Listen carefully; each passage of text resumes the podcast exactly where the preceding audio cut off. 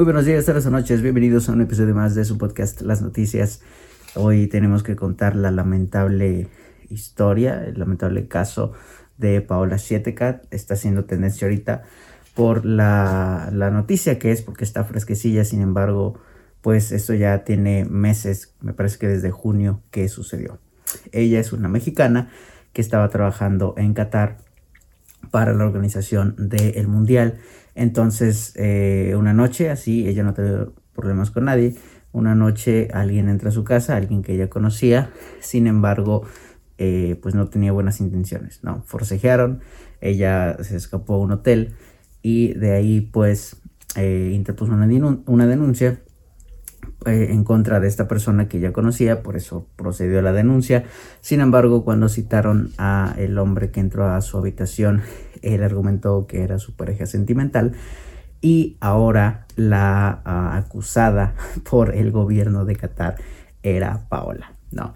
¿Por qué? Bueno, porque ellos se rigen todavía por eh, la ley musulmana, una de las leyes musulmanas, y entonces la acusaron a ella de eh, pues tener sexo fuera del matrimonio, básicamente, y entonces ahora ella fue condenada y fue condenada a gacho, o sea, fue condenada a 100 latigazos, así literal latigazos físicos y 7 años de prisión, ¿no? Ella acudió al consulado mexicano para pues obtener algo de ayuda y el consulado mexicano no le explicó ni siquiera cuáles eran las consecuencias de interponer la denuncia, entonces cuando la interpuso pues la castigada fue ella, ¿no? Porque oh, las leyes allá, evidentemente, yo tampoco sabía, ¿no? Pero evidentemente que son muy, muy, muy, muy diferentes a las de acá, ¿no?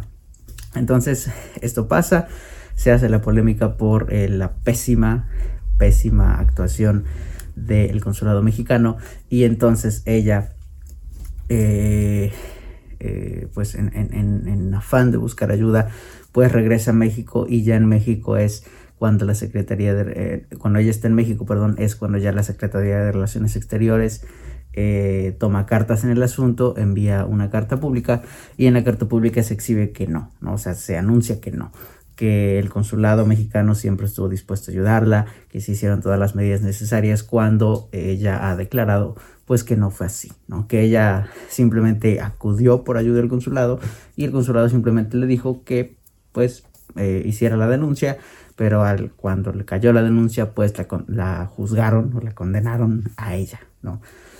Va a haber una audiencia para que eh, pueda ella defenderse porque ella está acusada ¿no? legalmente allá. Entonces ya eh, Marcelo Ebrard, él mismo la citó y eh, le ofreció la ayuda del mejor abogado que tenían.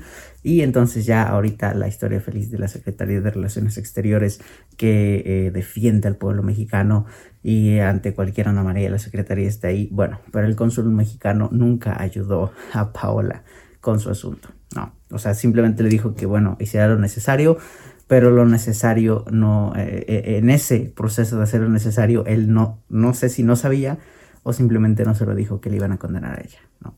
Pero bueno, así está. Y entonces ya Marcelo Ebrard eh, la invitó, publicó en Twitter, eh, X, ¿no? Ya se hizo el bueno y ahora se puso en evidencia las eh, leyes tan gruesas que están en Qatar rigiéndose por la ley musulmana y la evidente falta de conocimiento o de profesionalismo en los órganos mexicanos internacionales.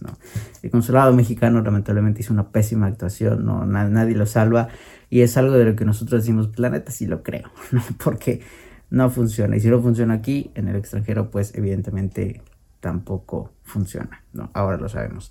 Pero bueno, ¿ustedes qué opinan? ¿Creen que esto es? O sea, por supuesto que acá lo vemos totalmente injusto, ¿no? O sea, no manches, vas a... O sea, te intentaron acosar sexualmente y la condenar eres tú, ¿no?